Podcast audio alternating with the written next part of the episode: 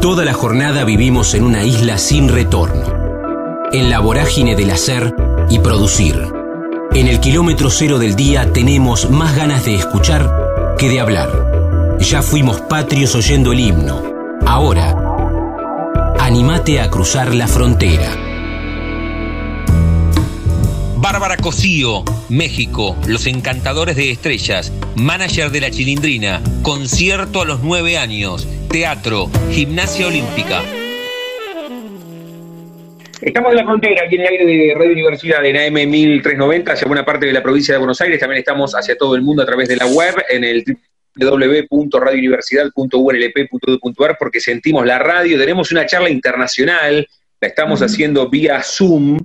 Se suma Puma Gaspari, que es uno de los artífices o el artífice de muchas de las charlas que aquí después me llevan a charlar, justamente, valga la redundancia, en Radio Universidad. Nos vamos a ir a México para saludarla a Bárbara Cosío y que nos cuente su recorrido en el mundo artístico, como escritora, con el mundo del teatro, también con la pluma y el teatro.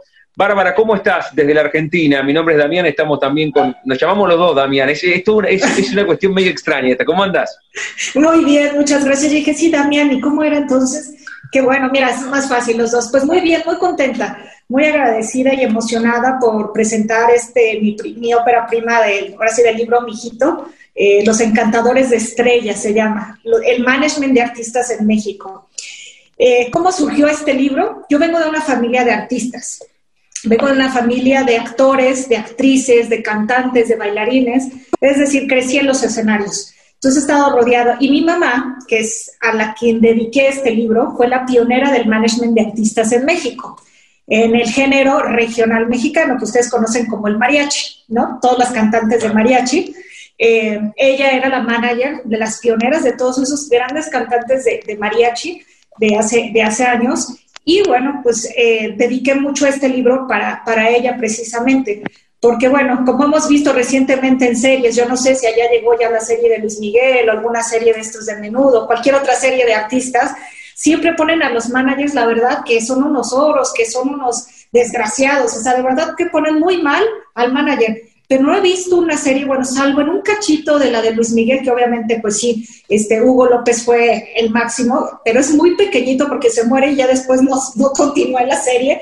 Pero de ahí en fuera, todos hablan mal. Yo digo, bueno, la verdad es que muchos de los talentos que están ahorita han llegado donde han llegado gracias al manager también, ¿no? O sea, es un, es un conjunto de, de, todo el equipo, no solo del manager, también de la gente del staff.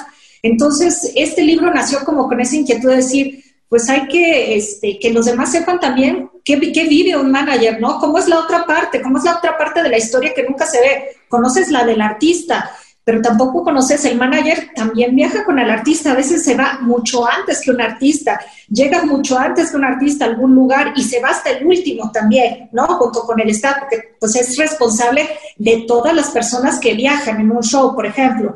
Entonces yo con este libro pues pretendía o pretendo eh, que las nuevas generaciones sobre todo conozcan un poquito esto y también digamos, en la forma como está escrito el libro, pues es a través de como de anécdota, así como si estuviéramos los Damianes eh, platicando así en una charla de café y decir, oye, cuéntame, ¿cómo, cómo es que estuviste en el, en el medio del espectáculo? Cuéntame los chismes de la época, no sé, de una forma así muy natural, muy coloquial, muy... Eh, con un lenguaje para todo mundo, ¿no? Con un lenguaje como para todo mundo. Claro, vos, vos, vos hablás de este tema de, vos decís, los hacedores de estrellas, porque eh, muchas veces el tema que el público tal vez no lo sabe, o vos, eh, como bien mencionás en estas series, sobre todo la de Luis Miguel, que el padre era lo que sabemos que fue, ¿no? Eh, sí. pero, manejan la carrera del artista y también el rumbo, hacia dónde va un artista. No solo, Así es. Tal vez no la, no la parte tan artística, sí con mucha influencia, ¿no? Claro. Pero manejan todo lo administrativo, todo lo que hay detrás, si no el artista no podría funcionar. Es un trabajo. Exactamente. Exactamente. El artista, como yo lo digo aquí, el artista tiene que dedicarte a ser artista, a prepararse. Si, si, por ejemplo, tocas algún instrumento, pues a seguir estudiando, prepararte, tus clases de canto, tus clases de baile, tus clases de actuación, de dicción. El artista tiene que seguir preparándose todo el tiempo y más en estos días todavía, ¿no? O sea, tiene que estarse preparando y ser lo más completo que se pueda. Eh, y esa es su chamba. Esa es su chamba, ¿no? Si es eh, un escritor, bueno, pues entonces cuando se hace algún lanzamiento, bueno, ahora ya no son lanzamientos de discos completos, ¿no? Ahora son ya sencillos prácticamente, pero es, bueno, ¿cuáles vamos a elegir, ¿no? De todos esos, cuál, o, este tiempo para que escribas y para que generemos nuevo, nuevo material, nuevas cosas, bueno, pues entonces se dedica a eso exclusivamente. Y nuestra labor eso es la otra, ¿no? Es ver todas las plataformas digitales, ahora el nuevo término que utilizo, que es e-manager, que ahora se utiliza, es conocer todas estas nuevas plataformas, estas nuevas formas de llegar, nuestro público objetivo, o sea, meterte al marketing digital, o sea, toda esta, todo esto que conlleva, no lo puede hacer el, el, artista solo, y además siempre necesita como una brújula, ¿no? Como alguien que lo vaya guiando ahí, y se hace en conjunto, como bien dijiste, el manager por sí solo, en muchas ocasiones, y al inicio de la carrera de muchas personas, sí lo hace, ¿eh? El manager es el que hace todo y el que decide absolutamente todo. Ya posteriormente, cuando el artista va teniendo como más experiencia, como que va abriéndose al mundo y va viendo pues otros espectáculos y otros artistas, nuevas cosas, nuevas experiencias, pues obviamente ya comienza a intervenir más en lo que él quiere hacer. Como yo siempre les digo, el artista tiene que estar de acuerdo para que pueda ser auténtico también. ¿no? O sea, definitivamente tiene que ser auténtico, si no, eh, es muy difícil que pueda conectar con la gente no siendo quien es. Estamos disfrutando la charla aquí en la frontera, en este caso vía Zoom, desde México estamos dialogando con Bárbara, con Bárbara Cosío, los hacedores de estrellas y, el recorrido de ella como, como manager. Pero me quedaba con esto, antes de preguntarte la, experiencia, que seguramente lo, escribiste con tu pluma, pero, pero ¿cómo fue el trabajo de escribir un libro? Porque los que escriben un libro son, son, son muy metódicos, hacen un recorrido, ¿cómo lo dividiste por capítulos? Porque si bien vos estás en el ambiente artístico, escribir un libro es diferente, Bárbara, y, ahí es, es, muy complejo. Así que contanos ese recorrido, ¿cómo fue? Fíjate que, bueno, yo siempre escribí, ¿no? Desde muy chica escribí porque me contaba, me gustaba mucho, ahora sí que mis clases de español y hacerle las tareas a mis compañeros porque creía yo muchas historias. La verdad es que tenía una imaginación. Te digo tenía porque yo creo que eso en algún momento eh, lo dejé por ahí guardado. Eh, entonces me gustaba, me gustaba mucho escribir, siempre me gustó escribir y escribí lo, antes que este libro yo escribí teatro escribí teatro, todo amateur, ¿no? Todo amateur, este, eh, claro que estudié actuación también, aparte de estudiar una carrera como administradora, soy administradora de empresas y actriz, ¿no? Estudié las dos carreras. Eh, también me dio formación, obviamente, de lo que era la literatura, lo que era la forma de escribir, los guiones y todo esto. Bueno, eso me ayudó mucho para el teatro. Pero el libro, sí, la verdad es que yo venía escribiendo como la historia de mi mamá en, en un cuaderno, tal cual, ¿eh? O sea, en un cuaderno, porque lo escribí prácticamente, comencé a escribirlo hace 10 años. Mi mamá falleció hace 15 años y, hace 10 años yo dije, no, antes de que se me olviden muchas cosas, voy a escribir de ella para, obviamente cuando empecé a tener mis hijos, ¿no? Como para contarle cosas de la abuela, ¿no? Cosas que no se me fueron a olvidar y empecé a escribirlo. Y después eh, dije, bueno, pues puedo hacer un, voy a hacer un libro, ¿no? Porque estas como... Y, y, di una conferencia. Todo inició este libro justamente fue con una conferencia que dieron en una universidad de eh, chicos para comunicaciones y que empezó esta polémica de los managers, híjole, me dio un coraje, de verdad que eh, sí, así como que me prendieron, como decimos en México, la mecha, ¿no? Decir, a ver, no, chicos, esto no es así, esto es de esta forma y de esta forma. Dije, a ver, tú tienes ya algo escrito de, de mamá, ¿no? Ya tengo ahí algo escrito, bueno, pues enseñémosle o, llevémosle al mundo esto que tú conoces, que no es solo mi mamá, es muchos, son muchos managers, muchísimos de verdad que hay, que, es gente honesta, trabajadora, eh, que, tiene muchos valores, muchos principios, muchas, mucha experiencia sobre todo, eh, y, y comienza a escribirlo. Entonces, claro que me acerqué a, personas, me, acerqué primero a gente que yo conocía, pero era gente que hacía televisión. Eh, gente que hacía guiones, gente que he trabajado con el San Juan Osorio, que es un productor mexicano de telenovelas, pues conocía, por el trabajo que yo he tenido con él o que tuve antes en la parte del espectáculo con su esposa Miurka en ese momento, pues conocí a toda su gente. Entonces me acerqué a Edgar Ballesteros y al señor Luis de Llano también, que igual a lo mejor los nombres para ustedes allá no son tan conocidos, pero el señor Luis de Llano es uno de los más importantes productores que ha tenido en México y su papá fue de los fundadores de la televisión mexicana, entonces ya te imaginarás, ¿no? Entonces, en el libro viene toda su historia, porque hago cinco entrevistas, que me adelanté un poquitito, pero eh, con Edgar, me acerqué a Edgar en una, en una conferencia que fuimos justamente a, ver a Luis de Llano, porque él quería que yo lo manejara para conferencista, para dar conferencias en universidades y demás. Entonces, eh, pues me invitó y ahí estaba Edgar, le platicé y dice, pues yo te ayudo a escribirlo. Dije, ay, qué fantástico. Y él me ayudó a hacer la estructura. Entonces yo le, me le mandaba mis escritos y me decía, a ver, pero aquí, ¿qué quieres decir? No te entiendo esto. Ah, pues es que es por esto, esto y esto. Escríbelo. Ok, entonces empezaba yo a escribir. Dice, no, que no se lo imagine la gente. Tienes que a través de la pluma, tienes que eh, describirlo como si ellos lo estuvieran viviendo y como si él los... Te digo, está acostumbrado a hacer guion para telenovelas, ¿no? Para series. Y obviamente, pues lo que escribes se tiene que plasmar, ¿no? Entonces mi libro está narrado desde esa forma también, ¿no? Es muy detallada. Eh, sí le corregí un poquito porque también decía, tienes demasiados adjetivos, eh, fuimos corrigiendo muchas cosas y de ahí surgió el libro Los Encantadores de Estrellas, ¿no? Eh, justamente él fue en realidad el que le dio este nombre. De alguna manera, yo le había dejado solo el management de artistas en México y me dice, es que es como, se va a ver feo, aquí hay un programa, en Estados Unidos que se llama Los Encantadores de Perros o el Encantador de Perros, que es el que ayuda a orientar a los perros, que los educa, que los, hasta que estén bien formados. Entonces dijo, es como es, es encantador de estrellas, es lo mismo lo que hace un manager de alguna manera.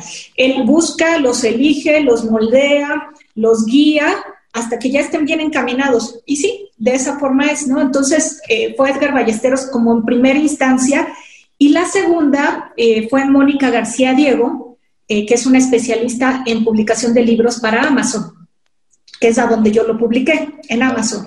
Entonces, eh, tuve que tomar con ella como el curso para saber cómo publicar en Amazon, porque además tiene otra estructura, ¿no? Si, de alguna manera tienes que escribir con cierto en cierto número de, el número de la letra, la estructura tiene que ser diferente, tenía demasiadas fotos, por ejemplo. Claro, porque además al, lanzarlo no solamente para México, vos pensás en abrir las fronteras, porque se puede conseguir en Latinoamérica, en Estados Unidos, a través de Amazon. Eh, el tema del vocabulario y algunos tecnicismos también tal vez tuvieron que cambiar. Sí. Sí, claro, por supuesto.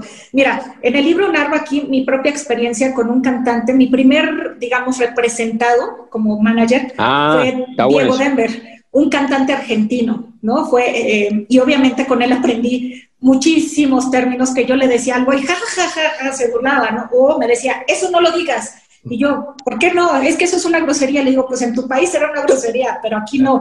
Entonces, este, pero sí, sí, traté de cuidar mucho y siempre trato de cuidar de, mucho las palabras, sobre todo cuando son eh, en Sudamérica, que sabemos que hay algunas palabras que son este, eh, diferentes, digamos, ¿no? Y más, ofensivas que significa? claro, claro. Claro, pero sí, este, con, Diego aprendí, ¿no? Aprendí eh, todas estas palabras y, todas las cosas que pasa un manager, ¿no? Aquí narro mi experiencia desde cero, o sea, desde que no sabía nada hasta que lo dejé, digamos, como encaminado. Y además es un, es un libro también, no solamente para la gente que conozca el detrás de escena, sino también para los que quieren trabajar de esto, para los managers, ¿no? Porque, exactamente. Como vos, decís, vos recién decías el tema de los perfiles de los managers, ¿no? Algunos vistos como ogros, otros, pero también hay algunos que tienen más perfil mediático, son más conocidos, porque a veces llegan o quieren llegar al estrellato de, por ejemplo, en una banda de rock, al estilo de Brian Epstein de los Beatles, que se nombraba como, como el quinto Beatle, o el coronel Tom Parker eh, de Elvis Presley, que estaba todo el tiempo al lado, figurando en cada foto, ¿no? Y hay otros que están a la sombra del artista, pero trabajando duro. Claro, así es. Hay algunos, eh, una de las, digamos, de los decálogos en las pláticas que yo doy precisamente para managers, eh, es, un, es, un, es un taller que doy eh, que habla sobre la logística administrativa del, manage, del management, por ejemplo. Y un decálogo que pongo ahí es, el artista es el artista, ¿no? O sea, tú no eres el protagonista. Entonces eso lo tienes que entender, que el protagonista es el artista, no tú tú tienes tu protagonismo con toda tu gente, digamos, ¿no? Con toda la parte del staff y todo eso. Y si acaso en algún momento, pues sí, cuando el artista te menciona, te pide, estás, bueno, pues ya es diferente a querer salir siempre en la foto, a querer estar siempre ahí, ¿no? Entonces, bueno, es parte de lo que, de lo que yo creo, ¿no? También que hay que estar detrás. Estamos hablando con Bárbara Cosío, aquí en la frontera, en el aire de Radio Universidad. Ahora, ¿cómo hiciste también, Bárbara, que escribiste Los Encantadores de Estrellas? Que, que, ahora vas a contar después cómo podemos encontrarlo, nos metemos en Amazon, lo buscamos, pero vos tenés un recorrido también como, como artista, contaste recién que estudiaste para, para actuación, en algún momento eso lo, lo enterraste definitivamente porque privilegiás este trabajo o che, me, me, en algún momento me gustaría y, y en ese caso serías tu, tu, representante, o sea, la representante de Bárbara sería vos misma. ¿Cómo, cómo, cómo no, haces? No, ¿Cómo te llevas con la parte artística? Mira, eh, a mí eh, inicié a los nueve años de edad eh, mi carrera, digamos, de artista. Tenía nueve años cuando hice mi primer concierto en un, una plaza de toros como coliseos eh, por allá. Digamos que el Luna Park que le caben 5 mil, 10 mil personas, no sé cuánto sea. Yo debu de debuté en uno que le caben 5 mil a los 9 años con mis hermanos, teníamos un grupo musical, pero a mí siempre me gustó la escuela. La verdad es que siempre me gustó estudiar. Entonces, el, el, tenerme que salir de la escuela para poder ir de gira, para poder estar, eso no me gustaba. Me gustaba tomar mis clases de canto, de baile y todo, pero no me gustaba irme de giras porque faltaba yo a la escuela. Entonces, en ese momento, una de mis hermanos sí se dedica, de hecho se dedica a la ópera Liliana del Conde, sí se encaminó y otro de mis hermanos igual se encaminó al medio y yo no. Dije, no, yo quiero estudiar. Entonces sí dejé eh, esa parte, este, pero pero pues lo traigo en la sangre finalmente, ¿no? El, arte lo traigo ahí, entonces en cada eh, oportunidad en la universidad que se hacían eh, concursos de canto, de poesía, de teatro, de lo que fuera, ahí estaba yo, que estaba el taller de teatro en la universidad, ahí estaba yo, ¿no? O sea, eh, a, a, la par. pero cuando terminé la carrera dije, no me quiero quedar con el haber, haber dicho, hubiera estudiado actuación ¿no? Digo, finalmente, si lo hago, no, porque el teatro me gusta mucho, la televisión no tanto, fíjate. O sea, lo que eran telenovelas, que era lo que yo a lo mejor tenía oportunidad de hacer más, no me gustaba tanto. Eh, me gustaba más, mucho más, me gusta más el teatro, el trabajo del teatro porque sentía la gente. A mí me gusta mucho más el contacto con la gente. Entonces, eso te lo da el teatro, eso te lo da cuando cantas también. Eh, y, y, bueno, pues estudié y estuve haciendo pocas obras, ¿no? Habré hecho como unas 20 obras de teatro, más o menos, sé, un poquito más. Eh, y sí hice un largometraje que eso me encantó, la verdad es que el largometraje me encantó. Eh, y cortos, me, cortos así, este, sí hice cositas, ¿no? Pero la verdad como para dedicarme, yo en realidad dije, yo quería dedicarme a la parte administrativa del espectáculo nada más y no estar viajando tanto, sino quedarme como en oficina y estar con mi familia y demás. Pero mi mamá se enfermó y entonces eh, dijo, es que necesito que pues todo este legado, todo lo que ya he hecho, ¿en quién más puedo confiar que, que mis hijos?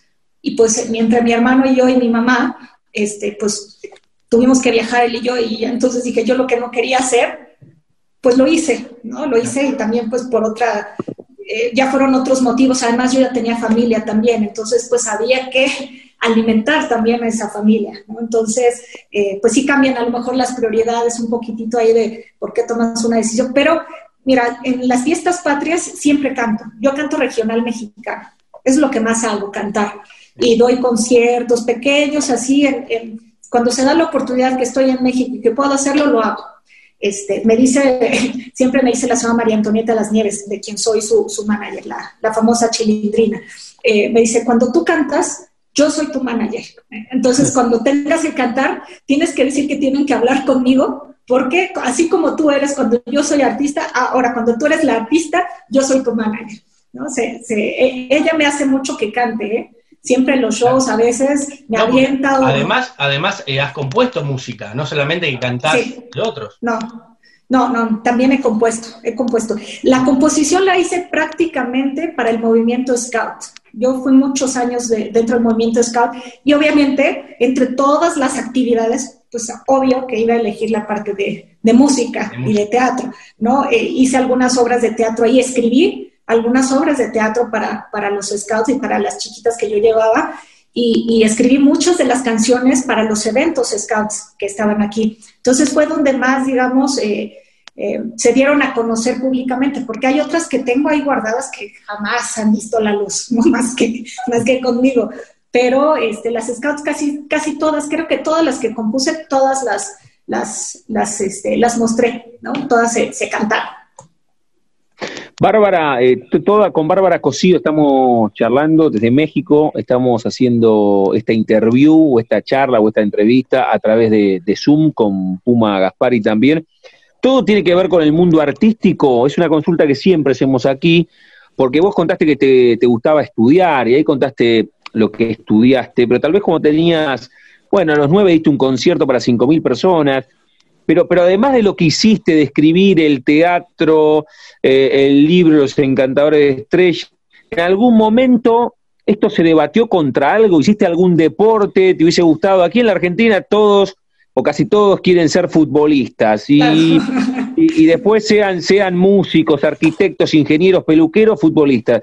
¿Vos en algún momento cuando tenías 15, 16, 20, te debatiste más allá del mundo artístico con otra cosa? Fíjate que no tan grande, yo creo que más chica, por ahí de los 9, 10 años, a mí me encantaba la gimnasia olímpica, muchísimo. Eh, de hecho, la practiqué. Eh, era en la época de Nadia Comaneci, obviamente, ¿no? Es más o menos, este, Julian McNamara y otras, de los Estados Unidos son las que más me recuerdo, eh, más recientes, digamos. Y, y, de hecho, sí, sí estuve haciendo gimnasia olímpica hasta que me lesioné.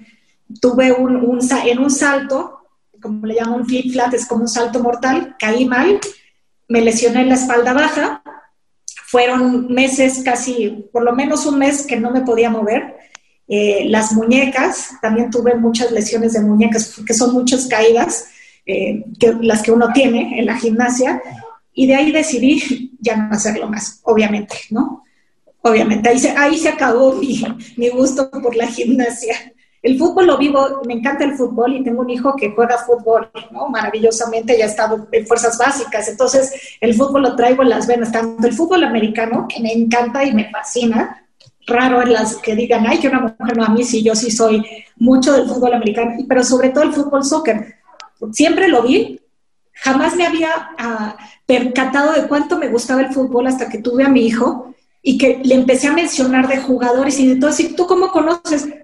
No me daba cuenta que yo veía esos partidos de fútbol, de verdad no tenía consciente cuánto fútbol veía yo, ¿no? Y no me sentía yo como una este, eh, amante del fútbol, realmente no me sentía hasta que tuve a mi hijo, dije, no, wow, sí, desde ese entonces yo sabía de los jugadores, veía todos los partidos, sabía yo cómo estaban conformados, dije, ok, entonces, pues digamos que lo único que jugué, y voleibol, pero como soy muy chaparrita, también, híjole, nunca me dejaban, siempre era como de las reservas, pero nunca faltaban mis entrenamientos. En la universidad me acuerdo, era voleibol playero, imagínate, ¿no? Que eran las, las este, eh, sí, no, no me, no me, no, no, no, me, no me gustaba mucho estar siempre en la banca, porque la verdad eran muy buenos mis compañeros, ¿no? Entonces dije, bueno, pues alguna lesión o algo, pues ya podría yo entrar, pero pero nada más. Es lo con, con, tanto que te, que te gusta el deporte y el fútbol, ¿no? ¿no pensaste en esta parte administrativa, en meterte? Vos sabés que eh, acá se hizo muy famosa, que hemos visto una serie de Netflix que se llama Club de Cuervos,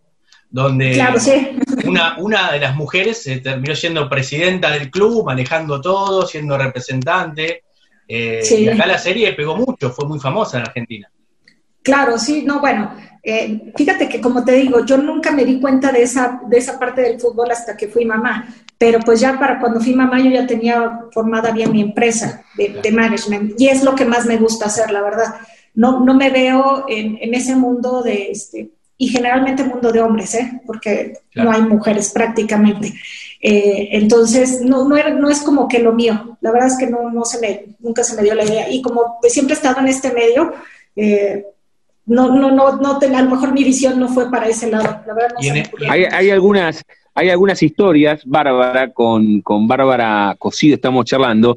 Primero que Wanda Nara representa a Mauricardi, estamos hablando de, de una modelo argentina que, que, representa a su compañero, a Mauricardi, que juega en Italia. Y después hay una historia muy conocida aquí también con Pipino Cuevas, que era un jugador de paraguayo que la madre lo representaba. Estaba pensando en tu hijo. ¿Tu hijo tiene representante? Sí. Su hijo tiene su representante, definitivamente él sí.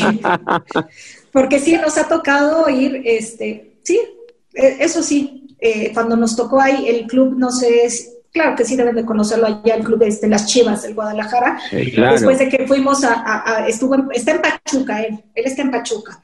Pero claro que él es chiva de corazón. Entonces, cuando se dio la oportunidad de ir a hacer en fuerzas básicas con las chivas, bueno, todo el mundo dijimos, si queda, vámonos todos. O sea, ahí sí, literal, ¿eh? eh haré mi, mi, empresa se traslada a Guadalajara, ¿no? O sea, vámonos todos para, para seguir la carrera de él. Pero sí fue, fue muy difícil. Hay muchos, muchos chicos muy talentosos. Sí quedó en una de las series, pero después también eh, eh, se fue a Pachuca después de esa, digamos, desilusión ¿no? en, Chivas. Eh, Pachuca ya lo había elegido, pero él primero decidió hacerla en, en Chivas, obviamente, pero no aguantó el, el, el aislamiento. La verdad es que no, no pudo, no pudo con estar encerrado todo el tiempo, no estar con su familia, estar internado. Finalmente es un internado que les dan ¿no? a los seleccionados, a los que están en fuerzas básicas, pues es vivir, cenar y desayunar fútbol, ¿no? Y estar encerrados y ahí decir, mamá, es que parecen cárceles, los cuartos están así sin nada. No, no. Entonces no pudo, no pudo. Nos gusta mucho, pero pues ahí, ahí nos dimos cuenta que definitivamente no iba a ser jugador profesional, ¿no? Que es algo que le gusta mucho hacer, que disfrutamos todos que yo soy la primera gritona cuando tiene partidos, que sí me quedo afónica a veces, digo, de tanto gritar, porque sí soy muy apasionada cuando veo más. De hecho, hay una anécdota donde estaba jugando, en ese entonces chiquito estaba jugando en Club América, y cuando veo, pues yo estaba metida y no sé por qué me distraje y después veo que mi hijo va corriendo y mete un gol y yo grito ¡Gol! Y todos se me quedan viendo en, en las gradas me dicen, es que metió en la cancha equivocada el gol, un autogol. Y yo, oh, no puede ser, estaba chiquitito, tendría 6, 7 años, ¿no? Entonces, este, pero pues sí, o sea, hasta dice, eres la única mamá que festeja hasta un autogol de su hijo, ¿no? Entonces, pero sí, muy metida también en el fútbol. Muy metida. Hablabas recién de esta, de esta pandemia y confinamiento. ¿Cómo lo viviste vos desde tu trabajo? Con vos recién, obviamente, a la chilindrina también, el tema del artista y, ahora más que nunca se aceleró este proceso, como decís vos, del e-manager. Hoy es todo a través de redes. Así es, así es. Fíjate que ha sido muy difícil para todos los que nos dedicamos a los espectáculos en general, o sea, para todos, para todos prácticamente, eh, porque pues nosotros, nuestro medio son conciertos, son shows en vivo. Eh, eh, algunos pues los que son actores, pues a lo mejor la oportunidad de hacer televisión, pero se hizo más pequeño. Entonces, como todos es la única oportunidad, pues obviamente mucho más competencia, mucho más complicado.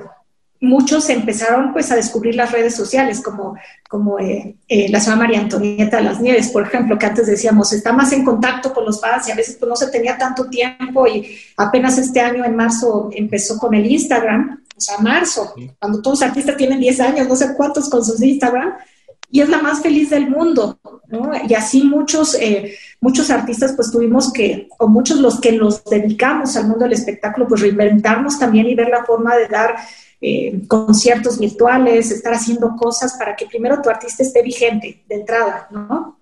Y segundo, eh, pues que de alguna manera puedas producir algo, ¿no? Aquí nosotros nos hemos ayudado también para toda la gente del staff, por ejemplo, ¿cuántas familias se quedaron sin trabajo? De alguna manera los artistas pues sí tienen como su guardadito, como decimos nosotros, ¿no? Que, que los, las grandes estrellas, pero hay eh, quienes, eh, los que están en el staff, los ingenieros de sonido, de audio, los cargadores, que viven al día prácticamente, que su salario es de lo que trabajas en, los shows, no tienen un salario fijo a veces, ¿no? Sino les llamamos aquí freelance, los contratan por eventos nada más, no es contrato fijo. Entonces, pues para ellos y para nosotros también, ¿no? Es quedarnos sin sin, sin trabajo prácticamente. Lo que hemos hecho en, la mayoría han sido cosas digitales. Prácticamente empezar, bueno, marzo y abril fue, y yo creo que hasta mayo, eh, fueron los tres meses más difíciles. Primero porque había mucha incertidumbre en cuanto al, a la enfermedad.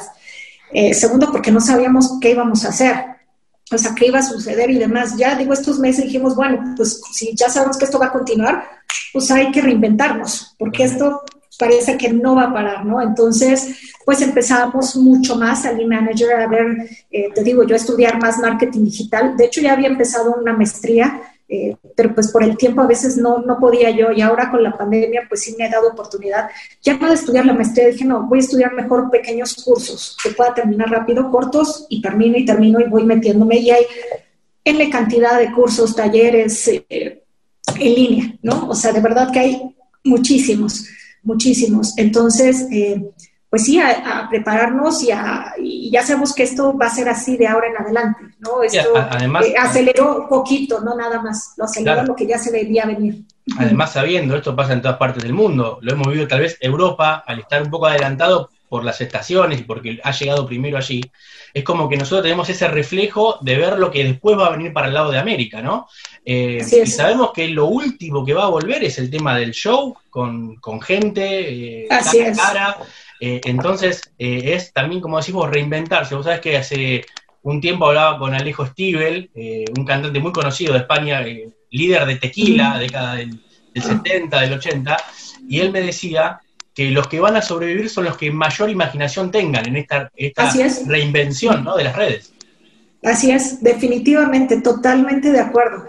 Y, y, el que no quiere estar, y lo digo en este libro, ¿no? A mí me pasó cuando estuve trabajando tanto tiempo con, la chilindrina en los shows, viajando a toda Latinoamérica, eh, descuidé mi oficina. Cuando ella decidió hacer una telenovela, que es un año completito que se fue a Miami, dije, wow, me di cuenta que no existía mi empresa, a pesar de tener tantos años de estar, eh, digamos que la gente del medio, pues claro que te conoce, pero ya la gente de fuera, las, las nuevas empresas, los nuevos, ya no te conocen, no sabes.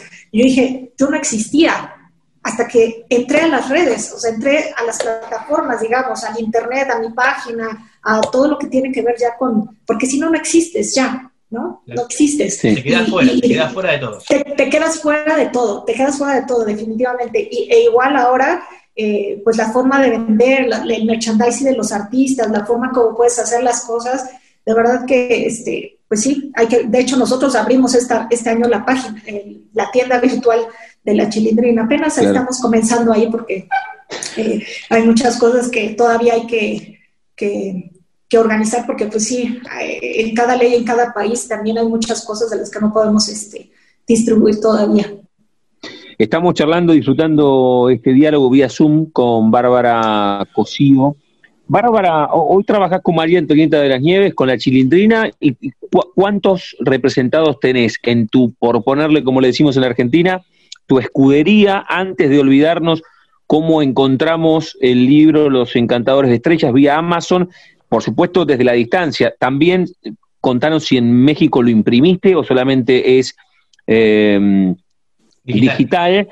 Ah, ah, lo tenés ahí, lo tenés, lo tenés, física, lo tenés físicamente. Y, y, después, porque, porque tal vez después nos quedemos sin tiempo también, antes de la última pregunta, eh, si bien no hay un ranking, pero ¿Los argentinos somos los que más queremos a los eh, personajes del Chavo del Ocho o, estamos empatados con los colombianos, ecuatorianos, brasileños, bolivianos o los argentinos estamos arriba porque hasta Maradona ama al Chavo del Ocho? Ok, bueno, te contesto primero eh, de los representados. Ajá. Solamente la tengo a ella, porque yo me dedico al 100% a ella ya estoy preparando otros talentos porque ella también está en su gira del adiós, ¿no? Ya está eh, en, la gira del adiós, pero eh, sí estoy comenzando junto con mi hermano, de hecho ya fusionamos mi hermano y yo las empresas, él tenía la suya, yo la mía, nos volvimos a unir, este, y entre los dos estamos ya preparando talentos para management. Tenemos mucha gente de booking, mucha gente que vendemos y que ofrecemos para vender que los términos ya los van a encontrar ahí en el libro también, que la gente puede confundir a veces, a veces lo que es un manager, lo que es un agente de booking, un, eh, un, broker, por ejemplo, también, que son términos diferentes que la gente puede pensar que es un manager, pero son totalmente diferentes. Un manager sí decide en la carrera del artista, sí decide muchas cosas. Y como agencia de booking, solamente nos dedicamos a vender espectáculos de otros talentos. De eso sí tengo muchos pero management es, eh, digamos, si, si tengo eh, a, una, a una personalidad como dentro de mi agencia de booking, yo lo único que necesito buscar es trabajo, pero no necesito, este, y digamos más si es shows o si son este, actores, pues no tanto una telenovela y demás, porque eso lo hace el manager, sino más bien cortes de listón, meet and greets, cosas que, que, que normalmente pues no, eh, lo puede hacer el manager, pero también lo podemos hacer nosotros, ¿no? Por ejemplo. Ahora, contestando la segunda pregunta, eh, yo te puedo decir que está muy parejo, muy parejo entre dos países nada más. Entre Argentina, en efecto, y Brasil, ¿no? Son los dos, y yo creo, yo creo que más han sido los argentinos, porque de hecho las entrevistas que más hemos dado han sido para medios argentinos. Y de todo ¿Sabes por qué además, Bárbara, sabes por qué? Porque tenemos el mismo idioma, los brasileños hablan portugués, nosotros, y claro, claro, no tenga ninguna duda. No, por eso ella ya está aprendiendo portugués. Bueno, estamos en clases de portugués dos veces a la semana en esta pandemia, ahora sí que ella quería, quería, y, esta pandemia nos permitió este, tomar clases y tomamos dos veces a la semana. Ya eh, subió, de hecho, apenas, no sé si el sábado subió un video en portugués ya de una canción de Aquí está la chilindrina. Este, nuestro maestro de portugués hizo la traducción y ella ya hizo la coreografía, ya la cantó en portugués. Entonces, eso también nos ha acercado mucho más al público brasileño y a los fans brasileños, pero definitivamente sí, el idioma sí ha tenido yo creo que muchísimo que ver. Claro, no, y además vos sabés que acá, en Argentina, eh, el Chavo del Ocho se viene dando hace 30 años. Eh, nosotros somos de la, de la generación, tenemos la misma edad prácticamente con Damián, eh, yo 40, pero yo me acuerdo de, de, salir de la escuela y llegar corriendo para ver al Chavo, para ver a la Chilindrina, y era verlo en cada repetición y ver los mismos y saberse los diálogos. Eh, claro. Ese es el, fanatismo que, y además la forma de, un humor sano, ¿no? Eso también, Eso también es esencial. Así es, totalmente. Sí, no, de, hecho, eh, muchas historias conozco de, pues, de todos los, los países, ¿no? De, que, nos cuentan precisamente eso, de cómo llegaban, eh, el horario de la familia, de los hijos, ¿no? Era, era el, Chavo del Ocho era un programa que, unía a la familia, que podían ver todos, ¿no? Papás, hijos, abuelos, y de hecho los shows así van, cuatro generaciones nos van a ver, ¿no?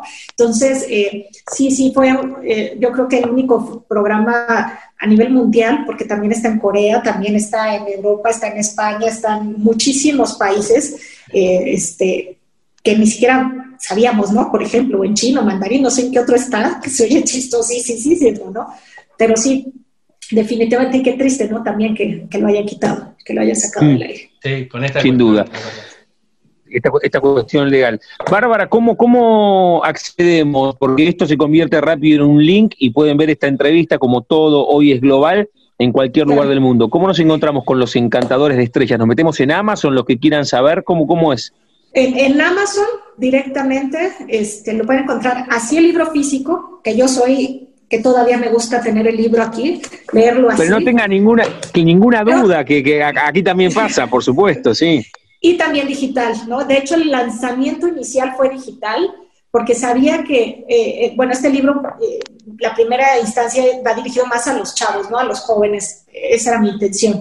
Entonces dije, bueno, ellos lo que leen es digital, así que lo primero que tengo que hacer es digital. Y para generar, obviamente, como todo esto sale de mi bolsillo, no tengo una editorial, por las experiencias que tuve ya con muchos artistas, eh, incluyendo a María Antonieta con su libro, eh, con las editoriales, definitivamente nos conviene más ser, eh, publicar nosotros el libro y generar nosotros y venderlo nosotros. La verdad es que es mucho mejor y menos complicado. Entonces, en Amazon lo pueden encontrar físico y digitalmente.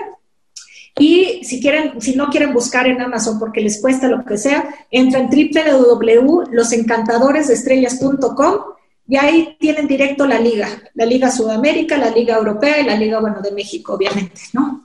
Ahí, y si, si, quieren saber más o si quieren saber de los talleres también, ahí pueden este, escribirme, ahí viene el correo, viene, eh, vienen mis teléfonos, viene toda la información. Bárbara, lo, dijimos en el comienzo, agradecerte mucho por este rato. Nos llamamos La Frontera aquí en Radio Universidad de La Plata y, siempre fuiste estudiosa, por eso, mira, hay coincidencia cósmica justo en, Radio Universidad charlamos. Pero la última, la última consulta tiene que ver justamente con jugar con el nombre de nuestro envío que nos llamamos La Frontera. Si tenés un momento frontera en tu vida, que no se refiere a un lugar geográfico, sino un momento rupturista, bisagra, decisivo, que puede ser desde lo personal o desde lo profesional, que puede ser, che, cuando, cuando fui madre por primera vez, o cuando me decidí a encarar esto, o a los nueve cuando te subiste a un escenario y cantaste en ese concierto, u hoy ser eh, la manager de María Antonieta de las Nieves. Mirá cómo, mirá cómo te abrimos diferentes caminos. Tal vez tengas uno o sea difícil elegir pero, tenés un momento frontera que cruzaste y te convertiste en la Bárbara Cosío que sos. Sí, claro que sí. Eh, yo creo que eh, fueron dos, ¿no? Fueron dos. Definitivamente fue el día que me divorcié, que eso eh, viene en el libro, porque eso fue lo que marcó un cambio totalmente en la historia de mi vida, pero así radical, de verdad, de atreverme a hacer muchas cosas que tal vez antes no había hecho no había hecho públicas, digamos, ¿no? Que siempre quería hacer, pero que no los había hecho. Y el segundo, definitivamente, tener la suerte, de verdad la suerte de eh, que la señora María Antonieta me haya confiado su carrera, eh, su amistad. Yo trabajé con ella cuando tenía nueve años, yo abría los conciertos de ella cuando tenía nueve años. Hay anécdotas maravillosas que también hay algunas ahí en el libro.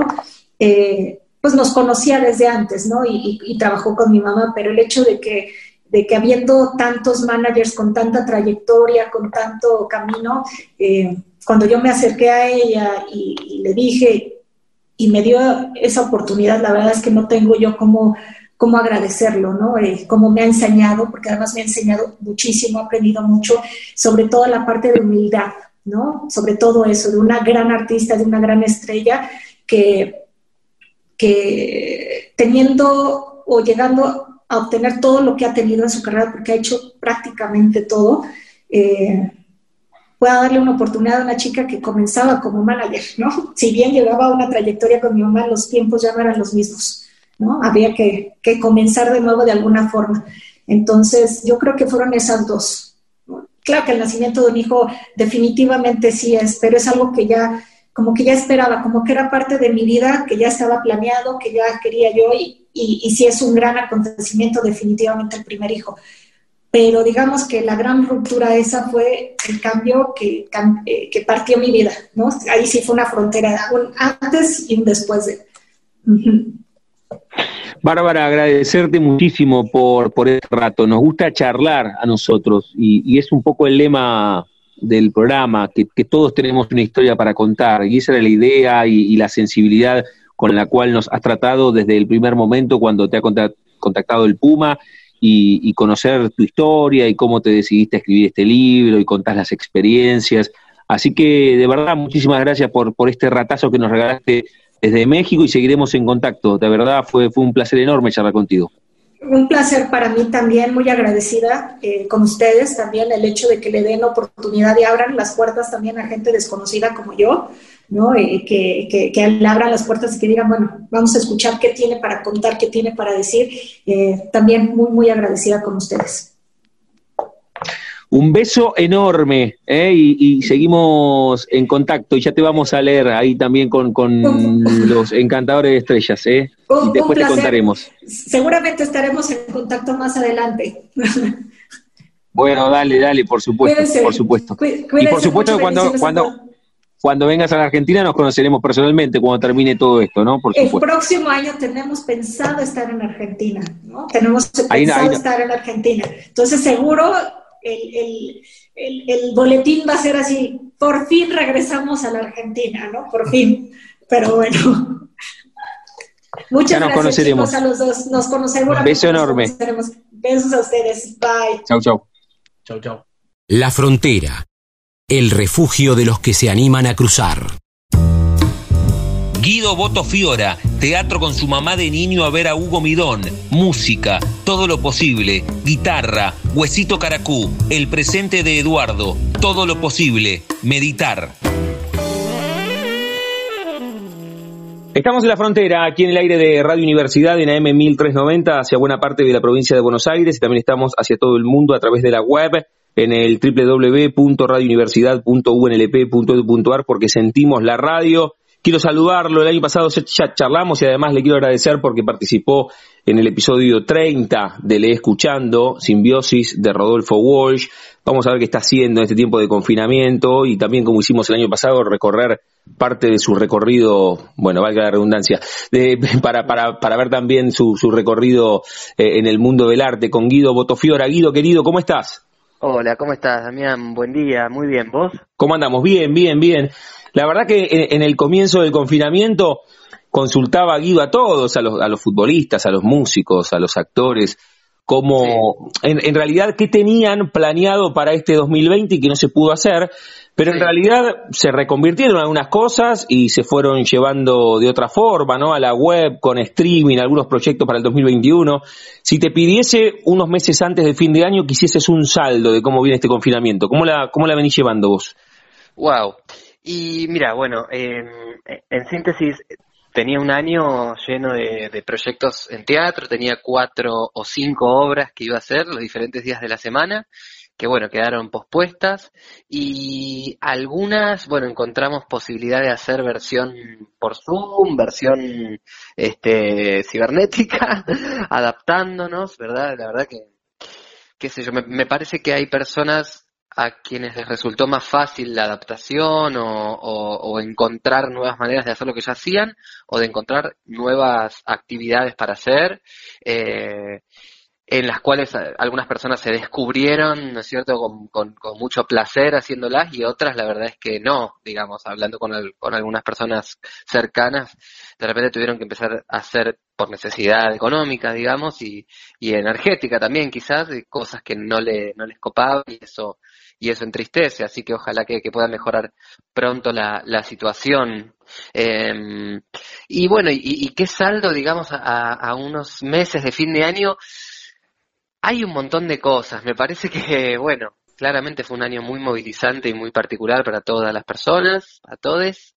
Y en, en, gran parte eh, también, a ver, me parece que como con todos los aspectos de la vida y todas las cosas que nos suceden y nos atraviesan y por las cuales atravesamos, está bueno tener un, panorama y una mirada amplia, digamos, eh, ver el abanico de todo lo que eso nos enseña, ¿no? Eh, claramente queremos que nadie sufra, que nadie más la pase mal y que nadie más se muere y que se encuentren curas pronto o que se distribuyan las vacunas pronto. Em, para que nadie la, pase mal y para volver a, cierta estabilidad, ¿no es cierto?, en cuanto a la salud y en cuanto a las emociones. Eso duele y, queremos que, bueno, que, mejore, claramente.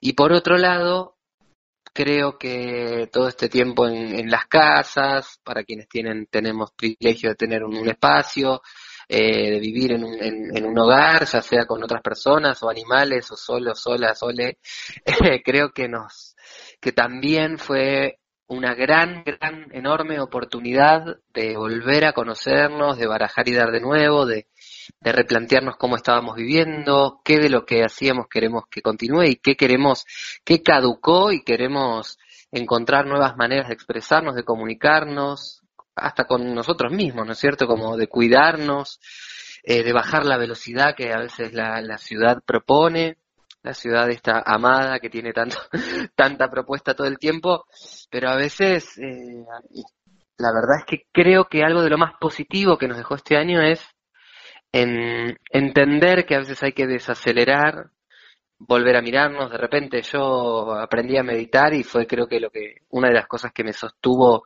anímicamente todo este tiempo, ¿no es cierto? Mirar para adentro. Mira qué bueno eso, eh, siendo vasoyenistas, o sea, te encontraste con esto en un contexto que tal vez si la agenda hubiese estado cargada como estaba planificada, no hubieses tenido ese espacio para hacerlo. Claro, totalmente. Sí, sí, sí, sí, sí. Y cuidar más la casa, que también es una proyección de, de, uno, ¿no? De la cabeza, de las sensaciones de uno. Eh, poder, poder afinar, eh, poder afinar los vínculos con todo lo que nos rodea y empezando por, por nosotros. Sí. Estamos disfrutando la charla aquí en la frontera con Guido Botofiora. desde lo estrictamente artístico, sí. aunque nunca nada es singularizable, ¿no? Cuando uno dice de lo artístico, también eh, uno, uno pone lo personal y pone lo, espiritual, pero desde lo artístico, esto del streaming, porque es teatro pero televisado, dependiendo de las cámaras, dependiendo del Zoom, dependiendo del celular, ¿cómo te llevaste vos estrictamente con eso? Porque hay como una fusión de lenguajes ahí. Claro, sí, sí, sí.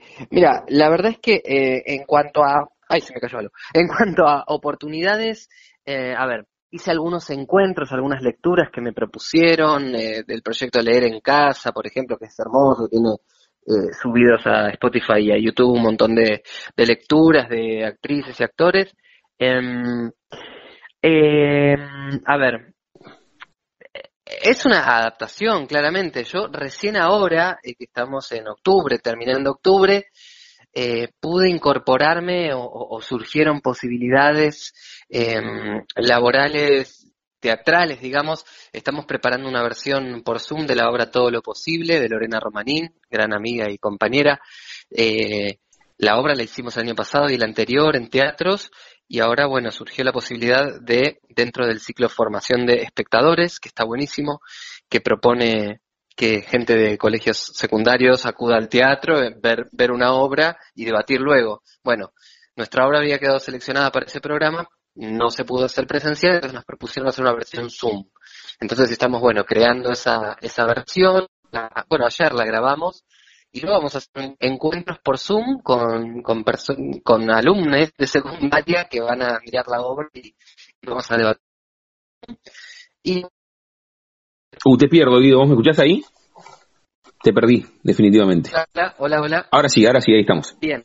Eh, bueno, que vamos a hacer eh, representación, o sea, vamos a, proyectar por Zoom la obra todo lo posible, que veníamos haciendo en teatro, pero ahora la vamos a hacer por Zoom, y alumnos, alumnas de secundaria van a, van a mirar la obra y debatir eh, luego con el equipo, ahora en noviembre, y luego también hay una iniciativa del Teatro Nacional Cervantes, que está siendo dirigido por Sebastián Blutrach, que me parece que lanzaron una propuesta muy, muy eh, que contiene, digamos, contenedora y abrazadora para quienes hacemos teatro, que estuvimos todo el año sin poder hacerlo, bueno, desde marzo, y lanzaron una, una convocatoria para dramaturgos eh, que, que enviaran obras inéditas eh, bajo un seudónimo, o sea, sin, sin saber quiénes, quiénes eran.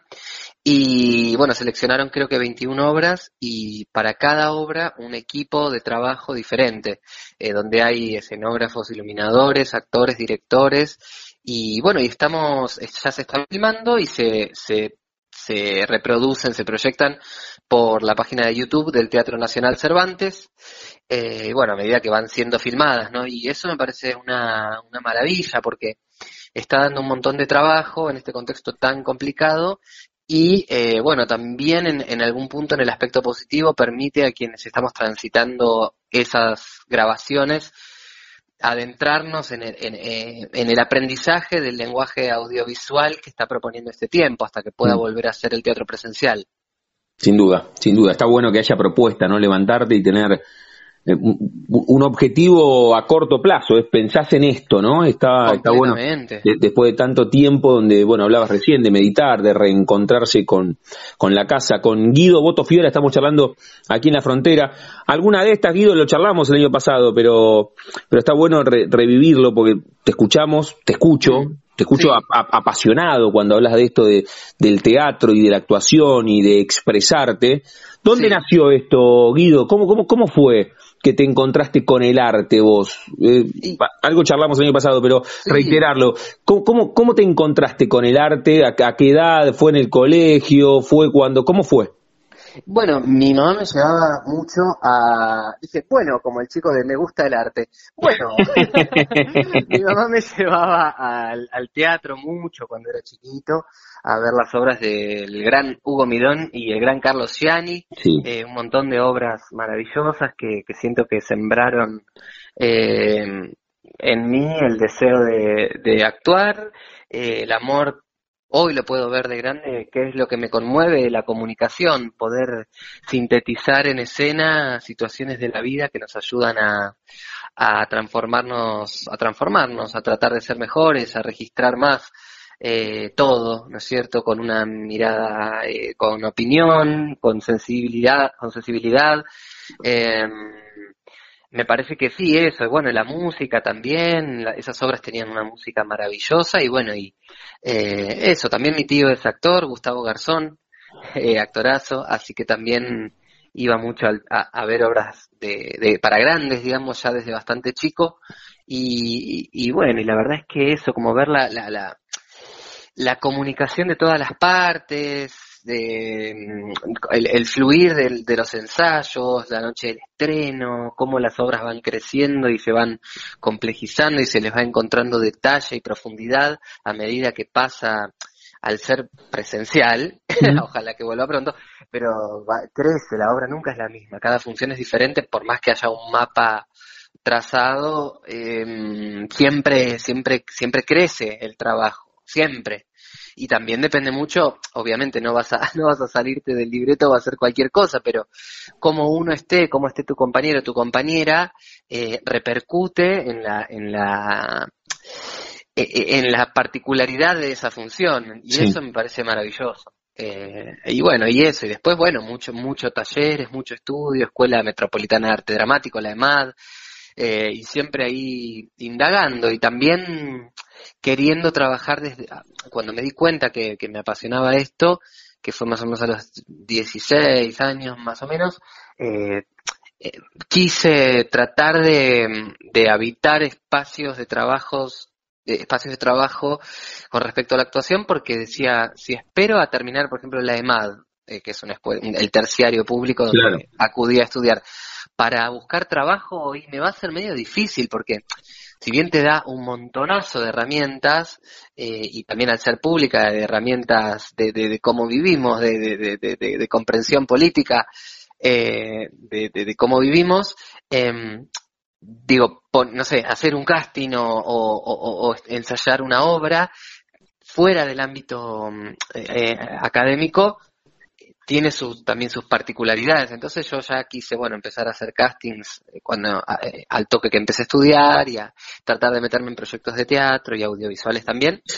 Y bueno, y ahí vamos haciendo el camino, aprendiendo todos los días. Para Guido, e, e, esa charla de, convertir la pasión en vocación, ¿la tuviste o fue natural? Digo, ¿la tuviste con el espejo, la tuviste con amigos, con familia?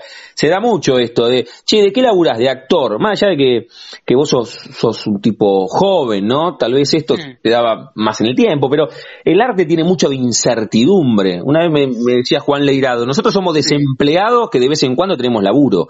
No, ustedes, ustedes no, por supuesto que lo eligen porque les apasiona, pero ustedes no van 30 años a una oficina y fichan, sino que van, van laburando en diferentes horarios, diferentes escenarios, una película, una obra de teatro, un programa de tele. ¿Cómo, cómo eh, tuviste ese diálogo con vos y con tu contexto? Porque tu vieja te llevaba a ver las obras de Hugo Midón, pero tal vez no sabía que estaba plantando en vos una pasión para siempre. Claro, eh, vos decís el diálogo de transformar eh, eh qué, qué, cosa, en, claro, qué cosa, en, qué cosa. porque, porque hay, hay, mucha, hay muchas personas que tienen una vocación y que la callan y que deciden tener un laburo diferente, ¿no? te entiendo, te entiendo. Eh, vos, vos, convertiste, vos convertiste tu vocación en profesión, o sea, tu, tu vocación es, es, el arte y, y laburas de eso. Sí, sí, bueno, y mira, a ver, siempre tuve la certeza que siempre no, a eso, más o menos a partir de los 16 años que quería ir por esos caminos y bueno, conversando con, con, compas y con familia siempre, creo que sí, que es importantísimo el aval y la, el acompañamiento de la familia. Eh, en mi caso lo tuve y lo agradezco y lo atesoro y creo que las personas que quizás no lo tienen o no lo tengan como, como lo desean, eh, está bueno intentar construir ese apoyo propio, digamos, ¿no es cierto? Esa confianza y ese, y ese saber que quiero intentar y que, y, que por donde quiero ir lo voy a intentar, eh, construirlo uno mismo, ¿no es cierto? O buscar personas que sí te apoyen, porque claramente somos personas que vivimos en sociedad y necesitamos eh, em, eh impulso y, y contención. Eh, y luego, qué sé yo, a mí me parece que dado el contexto em, en el que nací, crecí, eh, algunas situaciones, eh, eh, por, por, por, el factor también suerte, se fueron dando, y también por el factor trabajo, claramente, y el factor construcción y el factor deseo, hay un montón de cosas que confluyen en, en cómo uno es con, con su trabajo y también las posibilidades que, que, que hay, ¿no es cierto? Y como vos decías, es muy, es muy fluctuante y es, es intermitente. Em, entonces también como, bueno, yo siempre supe que tenía que adaptarme y entender que iba a ser de ese modo. Em, y hay momentos que es más fácil y, sí, adaptarse y otros que es más difícil, claramente, cómo esté la economía, cómo esté el país, cómo Claro, esté el porque debes tener, porque debes tener algún amigo arquitecto o alguna amiga Sí. ingeniera que te dicen, no, pero ¿cómo? Y bueno, esa- te, te moviliza eso, visceralmente vos sentís eso, ¿no? Y, y hay personas que, que está bien, ca- capaz que lo sienten también, los que son, no sé, contadores o arquitectos lo deben sentir, pero tal vez tengan una pasión escondida y que no se animaron a saltar por esa pasión y decidieron seguir, Claro. ¿no? Sí, totalmente. Yo creo que también eh, eh, eso es cuestión también de, de un trabajo constante con uno mismo, me parece como de ir viendo dónde te sentís bien y también digo eh, una cuestión de búsqueda del equilibrio, de lo que se necesita, lo que se puede, lo que se quiere, lo que se anhela.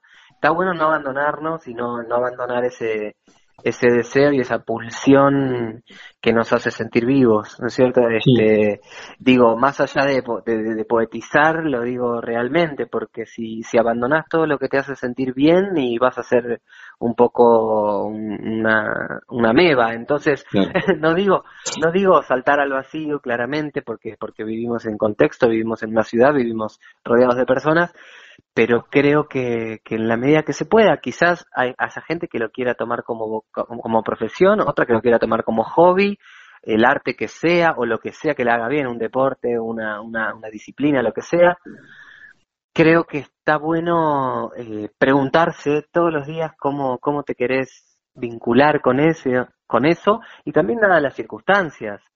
Yo, eh, como te decía antes, conozco gente que se pudo adaptar muy bien a todas estas nuevas propuestas y otras personas que no. De repente yo no supe bien, yo digo, siempre fo- fomenté mis herramientas para actuar, ¿no es cierto? Y mi, y mi energía hacia ahí. Entonces la verdad es que adaptarme o modificar lo que yo venía haciendo no me resultó para nada fácil, ¿no es cierto? Y, y ahora que bueno, que ya no está la cuarentena estricta como en, como a principio de año y todo eso, y que surgen algunas posibilidades, es como sentir que uno respira de nuevo.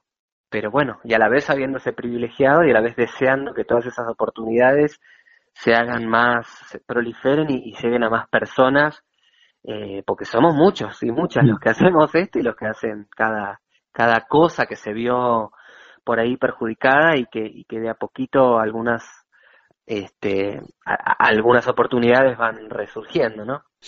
Estamos hablando con Guido Botofiora, me quedan algunas, Guido, para dejarte con tu vida, pero sabes que no, no, no lo consulto siempre, pero se me vino a la cabeza, alguna vez se lo pregunté a Ana Costa, a veces lo hablo con, con Nachito Toselli, que hablamos siempre, y, y, y- y ese recorrido, ya no haber elegido tu pasión, en algún momento te quedaste eh, mirando, mirando lo que hacías, ¿no? O sea, teatro, tele, lo que, lo que fuese, sí, eh, le, le pregunté a Ana alguna vez si existe la involución en los actores. Si un actor a los 70 puede llegar a actuar peor que a los 20. Vos decís, es imposible eso. Pero lo, lo- lo pensaba desde el punto de, a veces te quedás como enganchado o enamorado de algunas caras, de algunos tips que sentís que los haces bien y quedás atrapado de esa situación. ¿Te pasó en algún momento o, o no, o no, o no existe la, in- la involución en el actor como no existe, no sé, en el fútbol o como no, no existe en algún deporte? Eh, ¿vos, ¿Vos sentís que existe la involución? Y yo creo que todo depende del contexto, del contexto y de la y de la, a de la atención hacia la salud mental, sobre todo, ¿no es cierto? Como me parece que, mm, por ejemplo, eh, un actor, una actriz va, va a reaccionar y va a construir diferente su personaje y, eh, y, y con compañeros, compañeros de, la, de, de cada proyecto también de acuerdo a cómo sea la comunicación con el director o directora que, que esté en ese proyecto, eh, cómo sea el vínculo con, con la gente que tiene alrededor, cómo sea el vínculo con el material, ¿no es cierto? Me parece que hay materiales, obras, eh, sí, de- guiones, libretos que potencian y que proponen un mundo complejo y que proponen eh, apertura y, y aristas y caras eh, infinitas para indagar y para representar y otros que son más, más chatos, ¿viste? Y, y todo me parece que depende de con quiénes estés Claro. eh, y, y- y cómo estés, cómo esté tu cuerpo y tu mente en ese momento, ¿no es cierto? Eh, cuán, cuán disponible estés a, a vincularte, cuán, si estás pudiendo ese tiempo dormir bien, comer bien, me parece que depende de un montón de cosas como, como en cualquier vocación o profesión.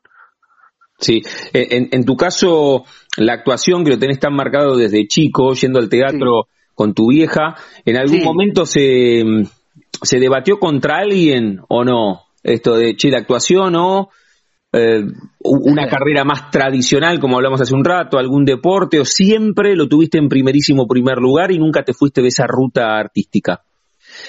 Eh, bueno, cuando era chico quería ser astronauta, luego veterinario, luego psicólogo y, luego cuando, cuando encontré el, el disfrute y la, y la um, avidez por conocer el mundo de la actuación, ya me entregué a ese mundo y lo sigo disfrutando mucho. Siempre me, me, me pregunto eh, desde dónde hago lo que hago, qué elijo, para qué me invitan también, ¿no es cierto? Como trato siempre que, que los proyectos trato, ¿verdad? A veces se puede más y a veces menos, pero que tengan algo que me, que me encienda, eh, que me dé ganas, que me, que me que, diga, a ver, ¿qué, qué, qué trae esto para, para, para enseñarme, qué trae esto para, para compartir, qué trae esto para, para comunicar. Eh, y también la verdad es que a mí yo amo profundamente, me parece que como la mayoría de las personas, la música, entonces como que también varios, por suerte varias oportunidades de, de obras de teatro el último tiempo, antes de este año, eh, tuvieron vinculaciones con, con, la música, canté, estoy aprendiendo guitarra con Julián Midón, que es el hijo de Hugo Midón, eh, querido compañero, también que hicimos Huesito Caracú el año pasado, una obra de, su papá, en el Teatro del Picadero. Y, y bueno, y, y, hay algo de, de, la música que también, bueno, eh, es una gran compañera, ¿no es cierto? Entonces yo creo que también estoy, bueno, estoy indagando en eso también como nuevo lenguaje. Te veo las historias de Instagram, ¿eh? Tocando la guitarra, muy bien, claro.